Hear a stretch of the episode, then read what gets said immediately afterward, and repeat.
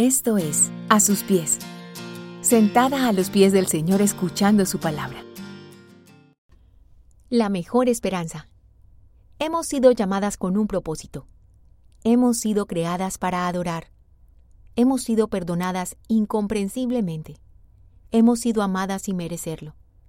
Tenemos una esperanza que no termina, una esperanza que es eterna. Hemos sido elegidas por amor. Estamos viviendo una época del año que es muy esperada. Un tiempo en que queremos que las relaciones sanen, las amistades perduren, las personas se queden. Pero también es un tiempo en donde recordamos a quienes no están, a quienes se han ido de esta tierra o de nuestra vida por alguna circunstancia. Este es un tiempo que a muchos nos llena de emoción, felicidad y regocijo, pero también es un tiempo que para otros es desconsolador y en el que no encuentran esperanza ni alivio. ¿Qué situaciones de la vida te generan alegría o dolor en esta época? ¿Cuáles situaciones alimentan tu esperanza o tu desesperanza? A lo mejor, un logro, culminar tus estudios, casarte, el nacimiento de un hijo, la sanidad de la enfermedad de un ser querido, o a lo mejor pagar una deuda, o encontrarte con tu familia en esta Navidad te llenen de gozo. Pero, puedes tener todo un listado de razones que te hacen entrar en la incertidumbre de la desesperanza. El apóstol Pedro le habla a hermanos que están viviendo situaciones muy difíciles. Muchos de ellos están atravesando por un periodo de persecución, y es para ellos que el apóstol Pedro escribe su primera carta. En sus líneas, la palabra sufrimiento aparece varias veces, pero lo llamativo es que el apóstol relaciona en todo momento el sufrimiento con la esperanza será muy importante para estos tiempos, que para algunas es de sufrimiento, recordar en esta Navidad que todo sufrimiento para el creyente está ligado a la esperanza. Primera de Pedro 1.3 dice, Alabado sea Dios, Padre de nuestro Señor Jesucristo, por su gran misericordia, nos ha hecho nacer de nuevo mediante la resurrección de Jesucristo, para que tengamos una esperanza viva. Este pasaje nos recuerda que es gracias a la misericordia del Señor y mediante su resurrección que podemos tener una esperanza viva, es decir, una esperanza que no muere, no cambia y no tiene fin.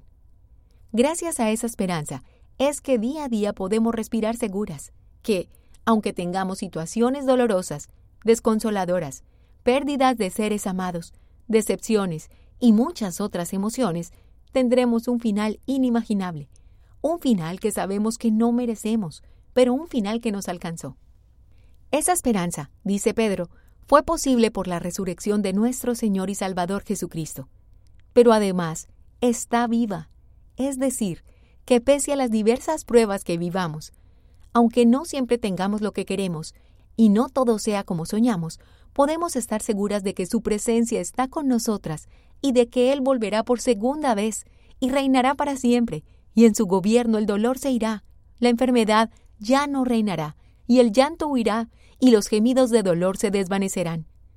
Nuestra esperanza está arraigada en la persona de Cristo, un Dios confiable, bondadoso, y es por ello que esa esperanza debe generar en nosotras felicidad, una felicidad que tampoco es pasajera, una felicidad que es duradera y real.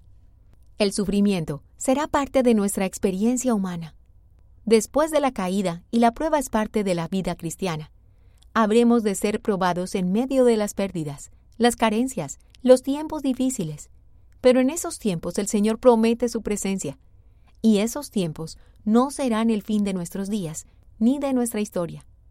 Así que, si estás pasando por tiempos de prueba, permíteme recordarte, si estás en Cristo Jesús, la esperanza va ligada al sufrimiento. Jesús es nuestra mayor esperanza. Toma tiempo en esta Navidad para recordar al Salvador, así como lo dice Isaías 9:6, porque nos ha nacido un niño, se nos ha concedido un hijo, la soberanía reposará sobre sus hombros, y se le darán estos nombres, Consejero admirable, Dios fuerte, Padre eterno, Príncipe de paz. Él es nuestra paz. Él es nuestro Señor y Salvador, quien nació en nuestros corazones y nos prometió esperanza con su muerte y resurrección para que tengamos vida.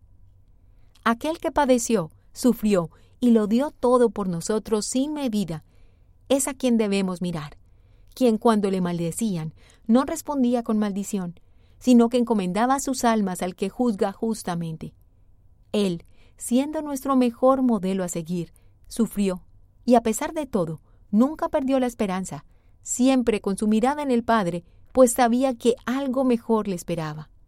Esperemos, pues, con paciencia, esa hermosa herencia que, aunque la veamos lejana y tardía, llegará cuando el Señor lo defina con tal que estemos listas para recibir la gran recompensa, su salvación y vida eterna. Que en esta Navidad el mejor regalo sea recordar al Salvador y Señor, su obra redentora. En esta Navidad, nuestra mejor y mayor esperanza es Jesús. Conoce más de este ministerio en redildelpoblado.org slash a sus pies.